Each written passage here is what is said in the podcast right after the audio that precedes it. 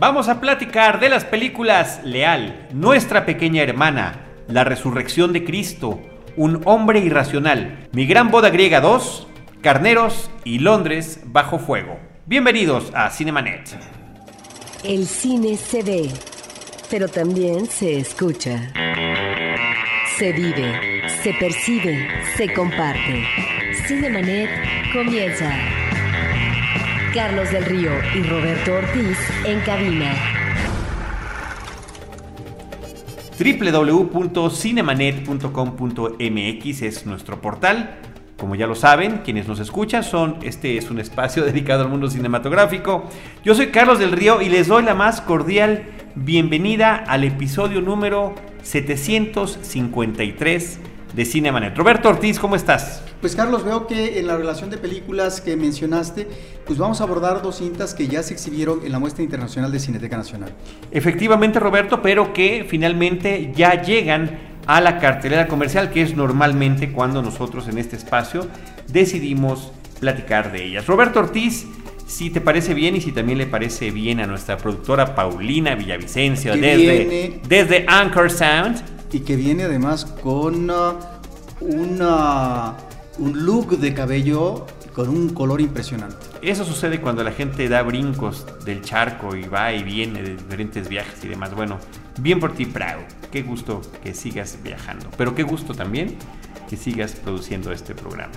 Eh, Paulina Roberto está estrenándose en cartelera la película Leal de Divergente, la serie. A Legend, a Giant es el título original.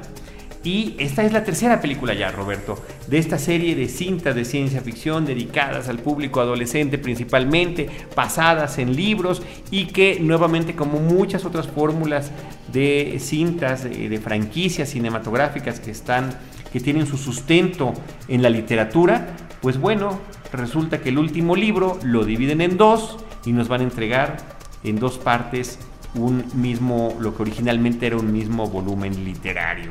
En este caso, en lugar de querer ponerles eh, eh, la eh, primera parte y segunda parte, le están cambiando el, el, título a la segunda, se llamará Ascendant, que se estrenará hasta el próximo año.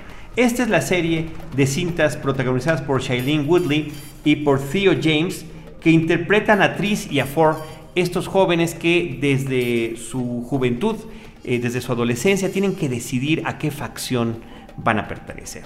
¿A qué grupo? Si es el grupo de la osadía, si es el grupo de la honestidad o la verdad o como quiera que se llamen todas estas facciones que tienen. Y después irán descubriendo que realmente lo que, lo que está sucediendo en estos restos de Chicago, del futuro, de este futuro distópico, de esta ciudad en ruinas que está tratando de levantarse y tratando de mantenerse a flote gracias a este orden que puede imperar gracias a este sistema donde pues eh, ocurre como ocurre en otras, en otras películas y en otras series muy similares, ahorita las vamos a mencionar, pues resulta que hay mucho en juego, que hay personajes que únicamente quieren, ingresan al mundo de la política por el afán del poder, pero simultáneamente resulta que ellos son parte de un experimento y que detrás de estas murallas que aparentemente son para protegerlos del exterior, en realidad son para mantenerlos adentro y tenerlos estudiados. De eso es de lo que trata esta película. Esto que estamos comentando, además, todo esto, eh, independientemente de que hayan visto o no las películas anteriores, pues sucede en el tráiler de la película, en el anuncio de la cinta, en el avance cinematográfico de la película. El director de esta entrega se llama Robert Schwenke y eh, pues Roberto realmente eh, me parece que en este grupo de películas similares y que sin duda Roberto, sin duda una y otra vez que hablamos de una o de otra tenemos que mencionar a las demás porque están yo creo que demasiado vinculadas. Maze Runner o los Juegos del Hambre, tan solo por mencionar dos, tienen prácticamente los mismos elementos de esta juventud que desea su independencia y que al mismo tiempo se vuelven en héroes eh, o líderes involuntarios ante la situación social que está permeando en su existencia. Y también en las tres, en, tan solo por mencionar tres franquicias basadas en libros de para público adolescente de ciencia ficción, resulta que también están en una simulación, ya sea porque están en unos juegos, ya sea porque están en otro experimento o como este que descubren que están en uno de ellos. Aquí el, tema social, el tema que trasciende como debiese ser en la buena ciencia ficción, pues tiene que ver con la etiqueta de, los humanos. El decir que tú eres una cosa u otra y el proceso de discriminación. Primero se daba a través de las facciones y después cuando se descubre que efectivamente el resto del planeta ha sido destruido por, por la autodestrucción del hombre, ha sido aniquilado, pues sobreviven algunos que desde fuera están tratando también de tener algunos elementos de control y de identificar a la gente que, que nace de manera natural a los que fueron originalmente producto de la eh, de tratar de manejar el DNA y demás, ¿no? Eh, una especie de mezcla por ahí entre 1984 en el tema de la vigilancia extrema que hay, este, el gran hermano que se está vigilando siempre, o de Un Mundo Feliz de Aldous Huxley, que era ya la manipulación genética del ser humano. Así que los seres humanos se tendrán que dividir entre puros o dañados, que son los que han sido, cuyo DNA ha sido, ha sido manejado y demás. Esta película, pues eh, efectivamente tiene estos efectos especiales y estos personajes atractivos para la juventud. Naomi Watts me parece que es interesante verla en el papel eh, de villana y sobre todo Roberto con el cabello oscuro y creo que sobresale más su belleza natural. Jeff Daniels, que es este líder de una aparente sociedad pues prácticamente utópica que por supuesto guarda sus terribles secretos. Octavia Spencer que eh, participó en los premios Oscar, ahora es la líder de una de las facciones. Miles Teller, eh, este muchacho que estuvo en esta película del baterista, ¿no? Tan interesante, es el, el, constante villano de la película. Daniel Day Kim, que le habíamos visto en las series como Lost, ahí aparece Maggie Q, que bueno, siempre me hubiera gustado que apareciera mucho más en la pantalla en esta película y sin embargo no corre con esa suerte. Pero bueno, ahí están todos ellos en esta cinta que es, eh, estoy seguro que será el deleite de los que siguen la obra literaria. Les va a encantar ver a sus personajes en la pantalla. A mí me parece que definitivamente no estamos viendo nada que trascienda. Y como sucede en estos casos, estamos también ante una historia que se siente desbalanceada por la cuestión de que pues, el clímax no existe como tal porque es una, una historia que queda truncada, porque tendrá que suceder algo más, el gran desenlace que vendrá en la última película. Así que ahí está, para los fans de Divergente, conocida como Divergente la serie, esta tercera entrega que se llama Leal. Roberto, damos un giro, cambiamos de país, cambiamos de tipo de película, nos vamos al Japón, una película del 2015, Umimachi Diary, es el título original, en México se llama Nuestra pequeña hermana. De un director actual japonés muy interesante, Carlos, que se llama Hirokazu Koreda.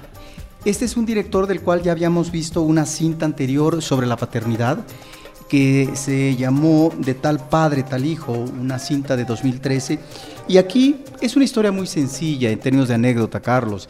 Es ah, la vida de tres hermanas que repentinamente viven juntas en la casa de la abuela, reciben la noticia de que el padre de ellas, eh, que las abandonó cuando eran pequeñas, ha muerto. Entonces se trasladan a un pueblo para estar en el funeral y nada más están en el evento y conocen ahí a una niña de 13 años que es la hermanastra, que es hija del mismo padre, pero de otra madre, de tal manera que cuando esta niña les acompaña eh, a la estación de ferrocarril para despedirlas, eh, logran tal comunicación, contacto, que la hermana mayor de las tres chicas le invita para que viva con ellas, para que vaya a visitarlas a la ciudad donde viven, que es eh, Kamakura. De tal manera que es la convivencia, la cotidianidad de estas cuatro hermanas es una historia sumamente sencilla, Carlos, pero lo que llama la atención, como tú mencionabas en la anterior película, que no hay un clímax, ¿no? que finalmente trasciende en el gran final. Aquí también no hay propiamente un conflicto central, Carlos, de, donde surja eh, la manera de desentrañar a partir de los problemas que viven estos personajes. Creo que las problemáticas, Carlos, están soterradas y aparecen de repentinamente, pero en un tono eh, suave, de una exquisitez impresionante. Este director es de una delicadeza para abordar problemáticas que pueden ser mayúsculas, como por ejemplo el abandono de los padres, la gran dificultad de las relaciones, en este caso de la hermana mayor, con la madre aún existente, que también abandona a las hijas y las deja al garete. Entonces, ¿cómo, cómo darle continuidad a la vida a unas niñas que finalmente tienen que forjarse por sí mismas. Esto que finalmente se plantea de una manera sencilla entraña una gravedad con respecto a la manera de trascender en la vida y cómo enfrentar los problemas, porque están ahí, decía yo, repito, de manera soterrada. O, por ejemplo, en el caso de la hermana menor que tiene 13 años, que llega a vivir con estas tres hermanas, pues es eh, la problemática de ella tener que haber atendido al padre, de no tener una buena comunicación con la madre, es decir, las figuras materna o paterna están ausentes. Y eso por lo tanto determina la evolución favorable de lo que son estas hermanas que finalmente son diferentes personalidades. Y algo que llama mucho la atención Carlos es esta forma también eh, muy sutil del director de contrastar tradición con modernidad. No es ojo no es una película eh, complaciente Carlos pero es una forma de manejar tanto la tradición como la modernidad y en ese sentido me parece que está apelando el director eh, a un mundo tradicional pero que tiene que ver con el mundo de la posibilidad de encarnar relaciones amistosas eh, de hermanos mucho más sólidas y demás. Tan solo pongo un ejemplo que podría ser Nimio, Carlos. La chica de 13 años es aficionada al fútbol, se integra en la nueva ciudad, eh, con estas hermanas, se integra a un equipo de fútbol que por cierto es mixto, en donde juegan no solamente niñas, sino también niños de la escuela. Y resulta, Carlos, nada más como dato, que en 2011 Japón, el equipo de fútbol femenil, ganó el campeonato mundial. Y que en 2015 ocupó el segundo lugar. ¿A qué me estoy refiriendo? A que ahí está ese elemento de la modernidad que el director está introduciendo y que en ese sentido, Carlos, para terminar, me parece que es una película sumamente recomendable donde efectivamente no hay un detonador, pero hay varios elementos, más que una historia donde finalmente sea una cinta redonda, creo que estamos ante un, ante un retablo, ante escenas extraordinarias, Carlos, y en donde vemos la sensibilidad del director, que por supuesto nos recuerda a otros clásicos del cine, del cine japonés, como Yasuhiro Ozu, que abordó mucho los temas de la familia y sus problemáticas. Pues ahí está la película de Japón, Nuestra Pequeña Hermana, la recomendación de Roberto Ortiz. Roberto, eh, ¿qué te parece si ahora vamos con otra cinta que también está llegando a la cartelera y está llegando justamente a tiempo para la temporada vacacional de Semana Santa? Se llama La Resurrección de Cristo. El título original es Risen y es una película dirigida por Kevin Reynolds. Kevin Reynolds eh, no tiene muchas películas que ha dirigido, pero lo ha hecho a lo largo de varias décadas. Él, por ejemplo, dirigió Robin Hood, El Príncipe de los Ladrones, aquella cinta del 91, con Kevin, Kevin Costner como protagonista y que es una película que tuvo su resonancia en ese momento. Y eh, recordemos además algunos gimmicks que tenía la cinta que eran muy llamativos, como el punto de vista de la flecha cuando era lanzada por este estupendo arquero que en, la literatura, en la leyenda y en el cine es Robin Hood. Y también eh, por la película The Waterworld, que fue el gran fracaso comercial, el más grande y estrepitoso en términos de inversión para una película que se había hecho hasta ese momento, estamos hablando de 1995. En esta película de Risen o La Resurrección de Cristo, para que le quede claro a todo nuestro público en México y Latinoamérica, pues es efectivamente lo que sucede en los días posteriores a la crucifixión de Cristo en Judea y todo esto Roberto visto desde la perspectiva de un oficial romano, de un tribuno que se encarga de hacer valer la ley.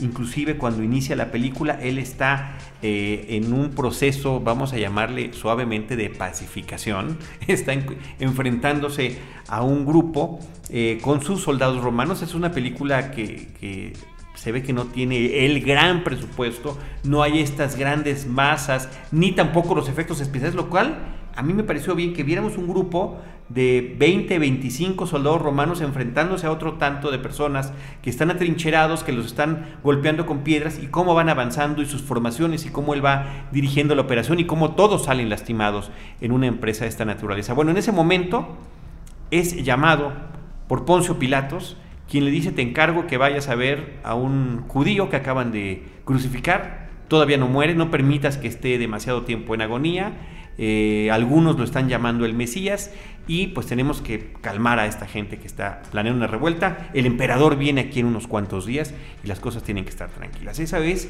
el, arranque de la película, el inicio. Este hombre eh, que es interpretado por eh, Joseph Fiennes, que es el hermano de Ralph Fiennes y que siempre es como muy intenso en sus participaciones. Me parece a mí que es una buena presencia, tanto lo ha hecho tanto en televisión como en el cine, pues se acerca sin saber efectivamente de qué se trata y es el hombre que además tiene que dar la orden de la lanza para acabar con la vida de Jesús. Bueno, a partir de eso, de esa situación, eh, la premisa de la película se enfoca en lo que sucede con el cuerpo después de que ha muerto Jesús. Y cómo los, eh, los miembros de la comunidad judía, de Caifás y la gente que está con él, van con Poncio Pilatos y le dice, por favor, que este cuerpo no se lo vaya a llevar nadie, sus seguidores se lo van a robar y van a decir que resucitó. Y es lo que menos queremos. Bueno, pues como sabemos. Es un punto interesante. Es un punto, Roberto, la premisa es grandiosa, la premisa es genial y déjame te cuento un poquito más. Y insisto, esto está en el tráiler, ¿eh? de verdad, de verdad tranquilos todos, no se peleen con este podcast, que no echamos tantos spoilers. Eh, después eh, desaparece el cuerpo y lo que inicia es una investigación, una investigación criminal tipo CSI Jerusalén, donde este hombre se acerca al lugar de los hechos, ve qué pasó con las cuerdas, el sello, este, la, piedra gigante que habían puesto en la entrada de la tumba, el interrogatorio con los soldados, con los testigos, con los que dicen que resucitó. Y esa parte, Roberto, a mí me parece muy interesante porque él empieza a recibir los testimonios de la gente y a enterarse de quién es este Jesús.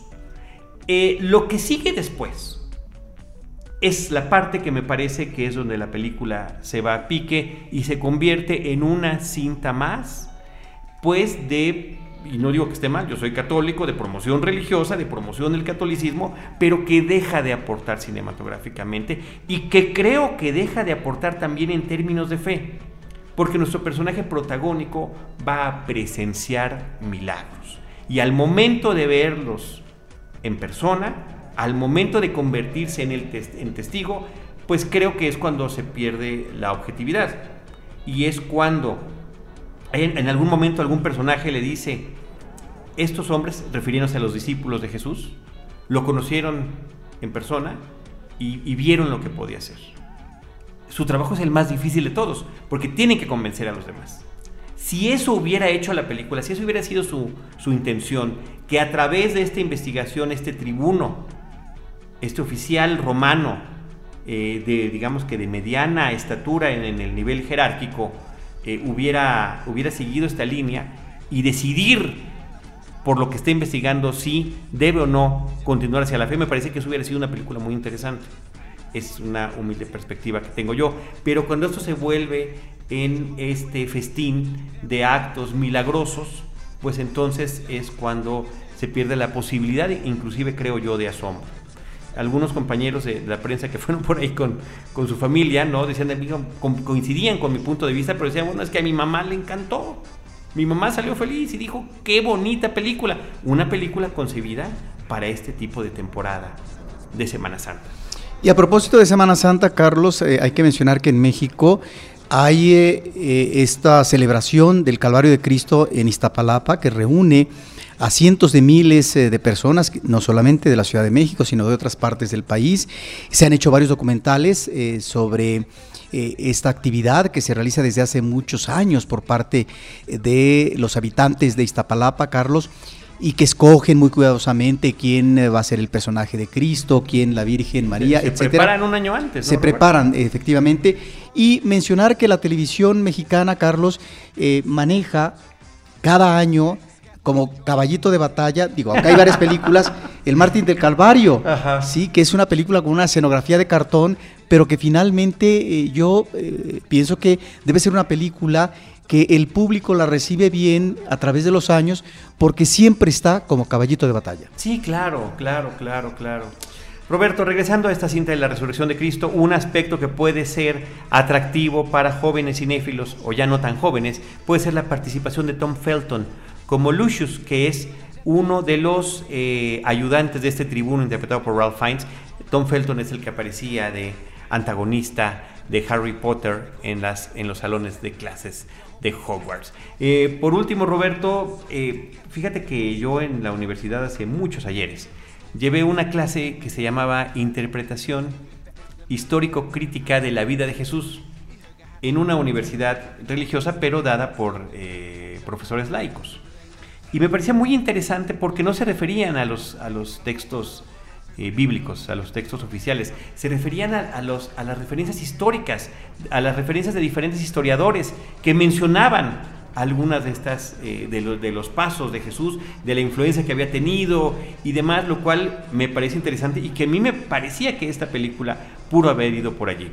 Y la otra cosa que por cierto fue, mi, fue parte de mi trabajo para esa clase fue eh, en, en, mi, en ese entonces este, Roberto, recopilar de diferentes películas sobre la vida de Jesús, como dices tú, de esos caballitos que estamos viendo, caballitos de batalla, ¿verdad? Dices, en esta temporada este, de Semana Santa. Eh, pues bueno, intolerancia, que cuenta estos, eh, aparte de la vida de Jesucristo, pero particularmente la escena de la forma en la que apedrean a María Magdalena, eh, después en en otra película, en Rey de Reyes me parece, y finalmente con la versión de Martin Scorsese de La Última Tentación de Cristo, y cómo la misma escena es contada de diferente manera, ¿no? En la primera únicamente se quedan prácticamente posando como si estuvieran esperando a un pintor levantando la mano con, unos, con unas piedritas, mientras que en la de...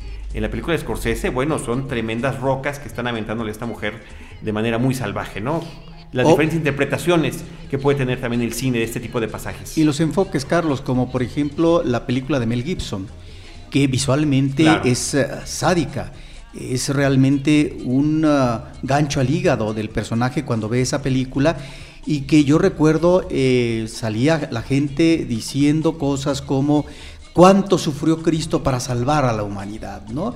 de el impacto emocional que lograba esa película y efectivamente parecía si no una película gore, sí una película con una gran fuerza, pero sobre todo me parece que ahí eh, tal vez se iba por las peteneras eh, Mel Gibson en presentar de esa forma el Calvario de Cristo. Y eh, bueno, el guion de esta película, ahora que estás mencionando el tema de la película de Mel Gibson, es que el guion de Paul Aiello, que está escrito desde hace algún tiempo, efectivamente trataba de ser una especie de continuación no oficial, ¿no? De, un seguimiento de la película eh, de La Pasión.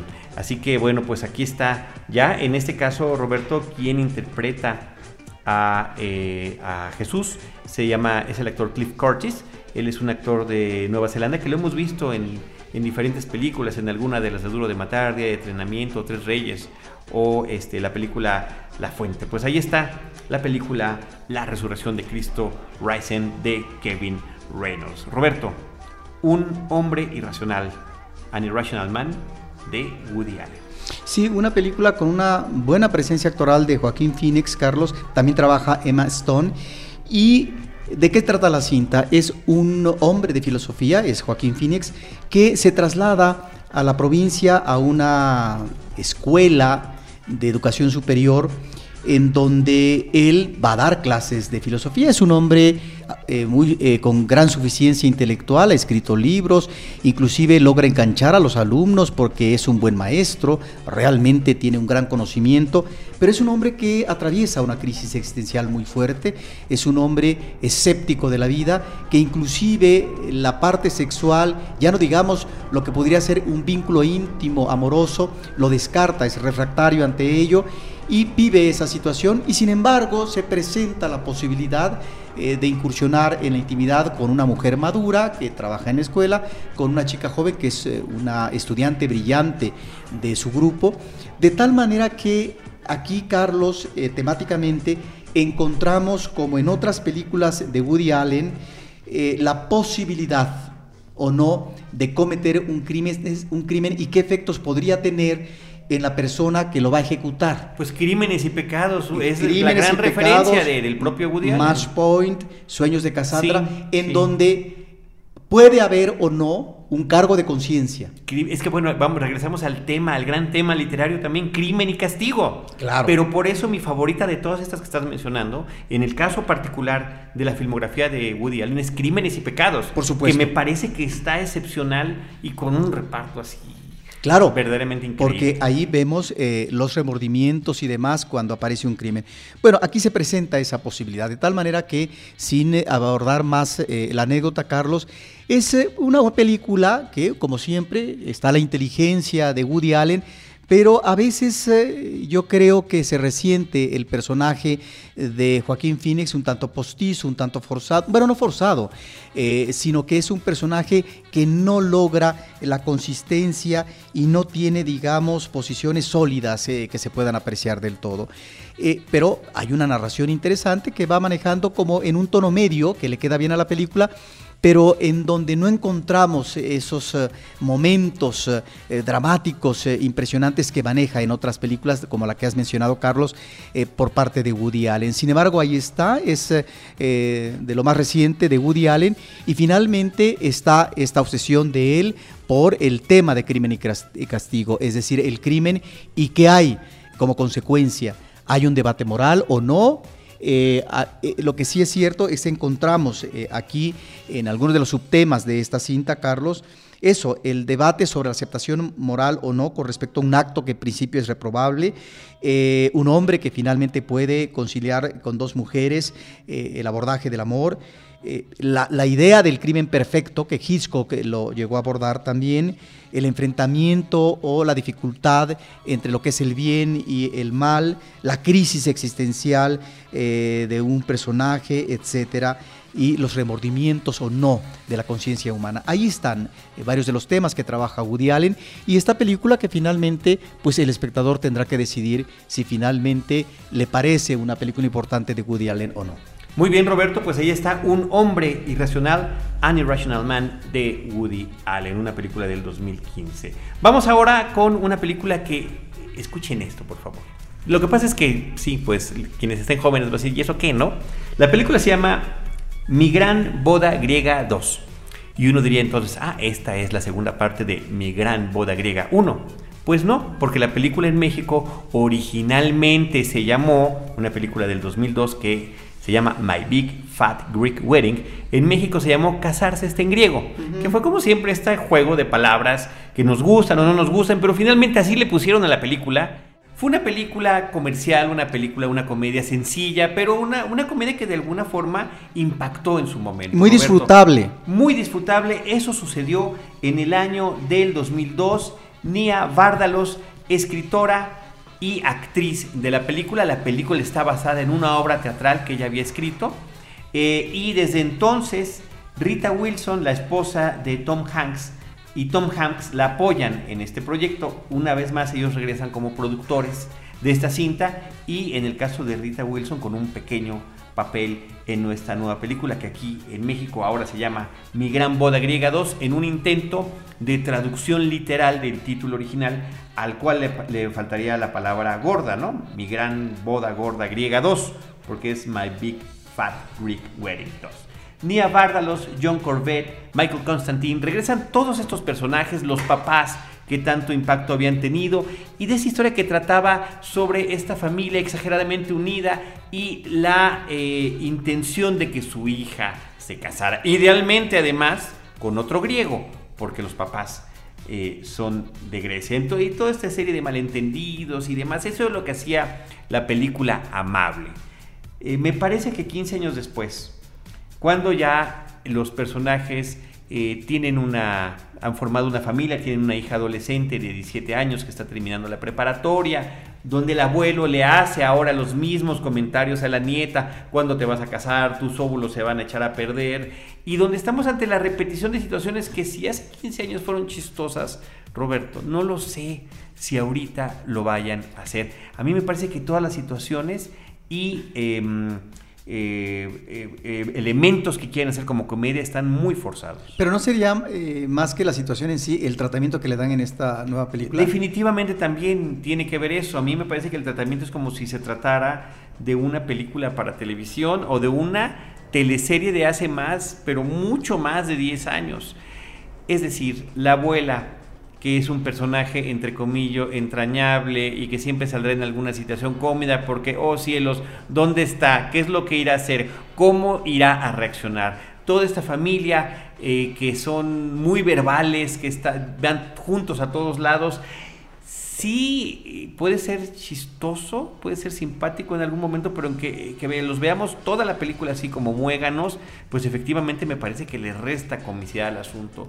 Y eh, una cinta donde efectivamente no vemos como tal el conflicto que mueva a los personajes. Sí, es ella, la mujer original de la película, la protagonista de la película original, con eh, la situación con su esposo. Ahora viven para la hija y ya no tienen ellos tiempos, tiempo como pareja. Y menos aún si eh, tienen encima toda la familia, a, los, a los abuelos, a, los tíos, a los primos, hermanos y demás. Si viven todos además en casas contiguas, ¿no? Que esa sería la primera broma de la película. O que el famoso grito de ¡Opa! cuando, cuando celebraban, ahora esté en la placa del papá, del, abuelo, perdón, de, esta, de este clan. Triste, Roberto, me parece que eh, yo que siempre voy con, de verdad lo digo en serio, yo voy con ganas de divertirme a las películas, a todas, y digo, vamos a ver qué nos trae esta, y realmente me dio como pena ajena no poderme haber reído en una sola de las situaciones que presentaba la película. Algunas otras personas sí, en algunos se reían. No me parece que logre su cometido la literal explotación de esta nostalgia de esta película, si es que alguien además la recuerda, si efectivamente era como para que tuvieran que regresar estos personajes a la pantalla. Así que ahí está mi gran boda griega 2. En esta ocasión eh, es eh, dirigida por Kirk Jones. La primera película, la del 2002, había sido dirigida por Joel Sweet. Roberto Ortiz, ¿qué te parece si ahora vamos con la película Carneros del 2015? Sí, es una coproducción de Islandia y Dinamarca de un director que se llama Grimur Hakonarsson. Espero haberlo pronunciado bien. Es una película espléndida que aborda eh, la difícil relación de dos hermanos que viven muy cercanos uno del otro porque ambos se dedican al trabajo eh, en términos de la ganadería eh, de la atención a carneros. Además, a carneros que cada vez ellos se preocupan más a través del tiempo de mm, digamos, perfeccionar la especie, ¿no? Inclusive participan en concursos del pueblo, etcétera. Pero hay una relación truncada eh, por parte de ellos, no obstante que físicamente viven uno al lado del otro 40 años sin que ellos eh, se relacionen, sin que ellos se comuniquen. Hay una situación de antecedente biográfico que finalmente los ha distanciado en el tiempo y resulta que una crisis de una enfermedad que los orilla a tomar medidas drásticas con respecto al ganado que ellos eh, aprecian de tanto tiempo y a lo que se han dedicado durante toda la vida, pues esto los lleva a una situación crítica donde tendrán que de una u otra manera comunicarse. Esa es la anécdota. Me parece que es una película que maneja muy bien el paisaje como entorno, que muestra a personajes, a ellos y a otros más en un plan secundario, que están enraizados eh, eh, con ese lugar donde viven, Carlos. Es eh, efectivamente un paisaje áspero, dificultoso en términos del manejo de la vida cotidiana porque son climas extremos, pero es un paisaje hermoso, impactante por los planos abiertos que encontramos. Efectivamente es una película de muchos planos fijos, pero lo que intenta el director es condensar en esos momentos eh, de larga duración el drama que viven los personajes. Es realmente una película muy interesante, Carlos, y creo que eh, nos muestra estos personajes que viven en el ámbito de la tradición de muchos años y que por lo tanto no conocen, no conocen ni les interesa la modernidad, no porque no esté integrada en términos de la técnica, de la camioneta, etcétera, eh, de los elementos que ellos tienen como infraestructura, pero ahí está el trabajo de ellos. Tiene algunas escenas brillantes, yo diría que la última escena es de un dramatismo, es de antología realmente, que tiene que ver con la posibilidad o no de rescatar la comunicación de los hermanos. Es efectivamente un ámbito rudo, difícil, golpeador en términos climáticos, pero en medio está esta relación humana de dos hermanos sobre la posibilidad o no de rescatarla. Es además una película, Carlos, que ha sido muy bien recibida en los festivales, tan solo hay que recordar que en la sección Una cierta mirada en el Festival de Cannes en, mil, en 2015, pues recibió el premio como mejor película y también la espiga de oro como mejor película en el Festival de Valladolid. Dos grandes actuaciones de los personajes centrales, Carlos, y me parece que es realmente una eh, eh, película que pone a flote eh, esta dificultad del ser humano para comunicarse o no con el otro, que en este caso es de la misma sangre, es un hermano con otro. Inclusive hay películas de un humor, me parece eh, que es ah, jocoso y que finalmente es bienvenido por el público, de relajamiento, como el manejo de correo por parte de un perro, etc. Es realmente una película muy disfrutable, muy dramática en algunos momentos y sumamente recomendable. Carneros, una coproducción de Islandia, Dinamarca, Noruega y Polonia. Esta cinta, eh, el título original es Hrutar y es del año de 2015. Roberto, vámonos de Carneros con el último comentario de cartelera de esta semana. La película se llama Londres bajo fuego. Es una secuela de la película Olimpo bajo fuego de hace apenas tres años, dirigida aquella por Antoine Fuqua, que trataba sobre este agente del servicio secreto o exagente del servicio secreto que se encuentra en la Casa Blanca cuando hay un ataque terrorista y él habiendo sido uno de los principales guardias eh, o guardaespaldas del presidente de los Estados Unidos, pues es el encargado muy al estilo de duro de matar de tratar de salvarlo y de protegerlo de estas amenazas. En esta ocasión, él ya plenamente instalado en las más altas esferas de esta parte del servicio secreto y en contacto directo y constante y prácticamente de amistad con el presidente de los Estados Unidos, nuevamente interpretado por Aaron Eckhart,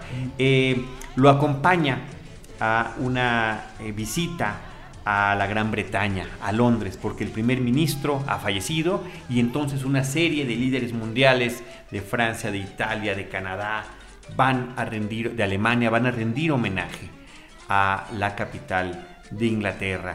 Y es allí cuando ya está preparado por parte de fuerzas del Medio Oriente, de eh, pues terroristas que se dedican a la venta de armamento a diferentes países, al mejor postor, inclusive a promover, eh, digamos, disturbios entre países para poder eh, favorecer su tráfico de armas, hacer un ataque frontal contra todos estos líderes mundiales y en particular tratar de llegar al presidente de los Estados Unidos. Esa es la anécdota de la película. La película está plagada de explosiones, de escenas impactantes.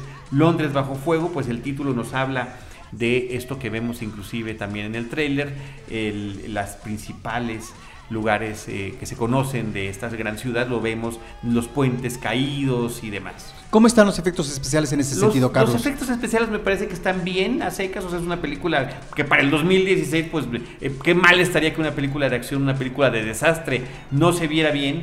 Eh, me parece que es más interesante las escenas de acción, la forma en la que los personajes están enfrentando a otros a través de granadas, disparos y peleas mano a mano, pero lo que realmente es absolutamente lamentable son los pocos y escasos diálogos que hay entre los personajes y son también de eh, preocuparse, la forma en, la, en el gran descuido que tuvieron. Realmente la película es únicamente de acción, porque cuando están platicando el presidente y su guardaespaldas en diferentes situaciones, dan ganas de decirles, Shh, por favor, y que alguien empiece a disparar, porque realmente es de una gran pobreza la forma en la que se están expresando. Pero peor aún son los... Eh, los comentarios que hace el personaje interpretado por Morgan Freeman, que es el vicepresidente de los Estados Unidos, donde va con una, en términos de una película propagandística, Roberto, en una plena y absoluta justificación de la intervención de Estados Unidos en muchos otros países porque si no somos nosotros, ¿quién lo va a hacer? Y porque tenemos que actuar antes de que actúen en contra de nosotros y todo este tipo de, de lamentables discursos políticos que hemos escuchado años y años y que en la realidad empeoran con candidatos como Donald Trump, por ejemplo. Imagínense nada más. Me parece que ese aspecto eh, le puede robar todo este disfrute que pudiéramos tener de ver una película de desastre, una película de acción, cuando meten esta serie de comentarios ultra conservadores, ultra de derecha, y de eh, justificación. La justificación imperialista. Justificación imperialista y justificación de actos eh, tremendos eh, en contra de sí, efectivamente, supuestamente, entre comillas, supuestamente de personajes que son terroristas o que se dedican a la venta de armas y demás, sin importar el daño colateral, sin importar a las personas civiles que pueden estar en ese entorno en ese momento. Si bien hay otra película que está por venir que justamente habla de eso, bueno, de, la dificultad entre decidir si vas a acabar aprovechando que tienes a unos cuantos terroristas ya con sus chalecos y bombas puestos, pero hay una niña que está ahí en las afueras, si te vas a atrever o no a disparar y lo que podría eso significar. Bueno, aquí parece que ni siquiera el cuestionamiento entra en la mente de estos personajes y peor aún cuando se imaginarán que hay varios decesos en la película, ¿no? Cuando alguien muere no dice, ay, ojalá que todo salga bien, no, es acaba con ellos, ¿no? O sea, hasta ese momento, en ese momento es el discurso del odio, lamentablemente, Roberto. Y eso que a mí me gusta disfrutar películas de acción, pero en fin. Londres, Bajo Fuego, dirigida por Babak Nayafi, que es un hombre que nació en Teherán, Irán. London Has Fallen es el título original. Así que en este capítulo, Roberto y nuestra profesora Paulina Villavicencio les recuerdo, platicamos de Leal, de Divergente la serie. Nuestra pequeña hermana, película japonesa, La resurrección de Cristo, justo a tiempo para Semana Santa, Un hombre irracional de Woody Allen, Mi gran boda griega, una secuela que nadie pidió, Carneros de Islandia y Londres bajo fuego. Eh, les recordamos nuestras redes sociales, arroba cinemanet, facebook.com diagonal cinemanet, cinemanet 1 en YouTube y cinemanet 1 en Instagram.